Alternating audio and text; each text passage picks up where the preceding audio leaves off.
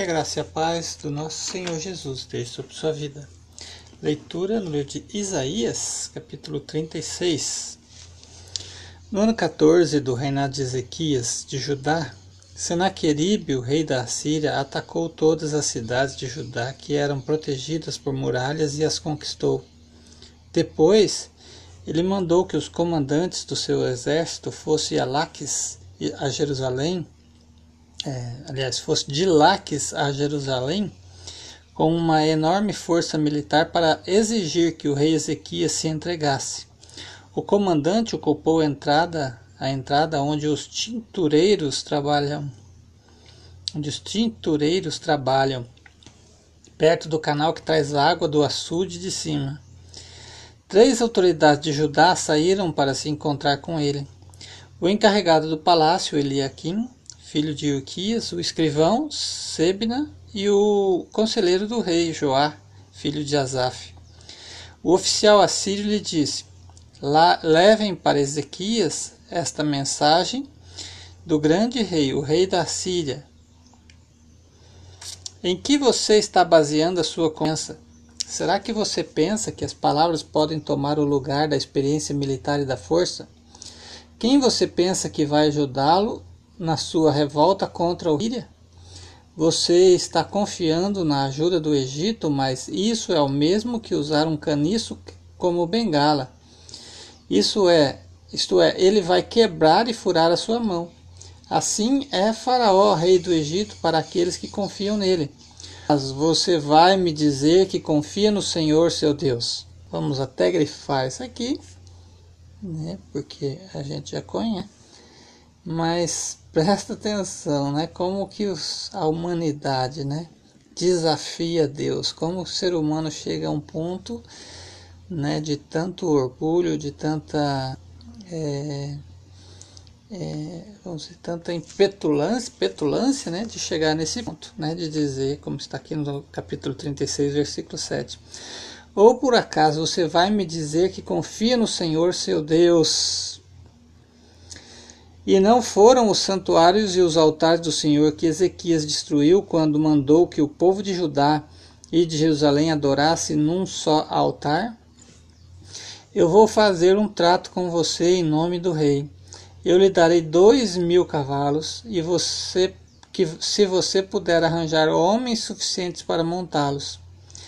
Você não poderia vencer nem mesmo o oficial assírio menos graduado e, no entanto, espera que os egípcios lhe mandem carros de guerra e cavalaria?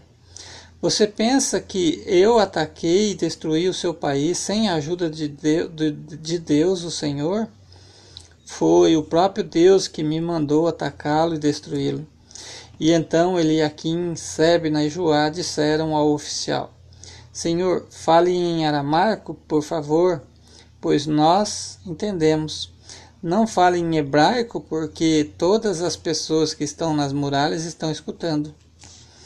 Ele respondeu: Vocês pensam que o rei me mandou dizer todas essas coisas somente para você e para o seu rei? Não, eu estou falando também com pessoas que estão sentadas nas muralhas e que terão de comer as suas próprias fezes e beber a sua própria urina, e vocês também vão fazer isso. E então o oficial ficou de pé e gritou em hebraico: Escutem o que o grande rei, o rei da Assíria, está dizendo a vocês. Olha só. Deus, né?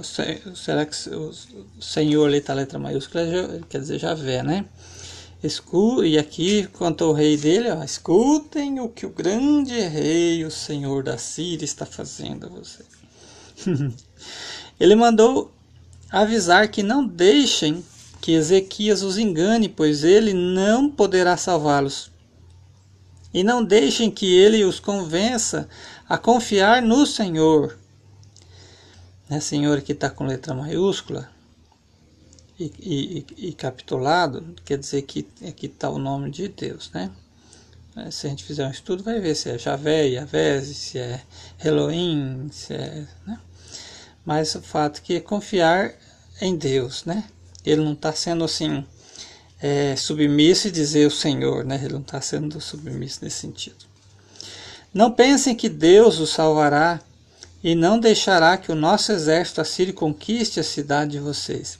Não deem atenção a Ezequias, o rei, manda que vocês saiam da cidade e entreguem e se entreguem. Vocês terão licença para comer uvas das suas próprias parreiras e figos das suas figueiras, para beber água dos seus próprios poços, até que o rei os leve para morar num país parecido com o de vocês, onde há plantações de uvas para dar vinho e onde há trigo para fazer pão. Não deixem que Ezequiel os engane, fazendo vocês passarem, pensarem que Deus vai salvá-los. Será que os deuses das outras nações a salvaram do rei da Síria?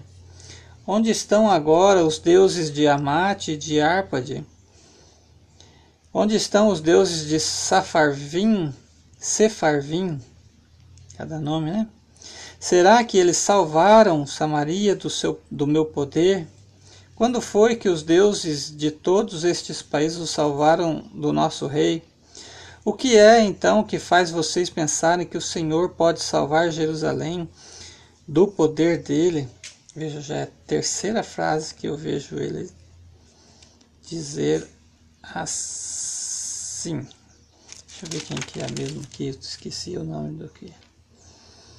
Comandante, exército aqui, aqui protegidos. Depois ele mandou, ó, no ano 14 do reinado de Judá, Senaqueribe, o rei da Síria, atacou todas as cidades de Judá, que eram protegidas e as conquistou. Depois ele mandou que o comandante do seu exército fosse a Laquis, de Jerusalém para Laquis. Aqui fala comandante, nem fala o nome dele, né? Então, revolta da Síria, você está confiando no. Hum, levem Ezequias, tal, tal. Que três autoridades. O comandante ocupou, tal, tal, tal. É, nem fala, só fala que é o comandante dele falando em nome de Senaqueribe, né? Já é a terceira vez que ele fala. Será que Deus vai salvar vocês? Né? Versículo 21. Mas o povo ficou calado como o rei Ezequias havia mandado, e eles não disseram nenhuma só palavra. Então Eliaquim, Sebna e Joá rasgaram as suas roupas em sinal de tristeza e foram contar ao rei aquilo que o oficial assírio tinha dito. Deus abençoe sua vida com esta leitura, em nome de Jesus.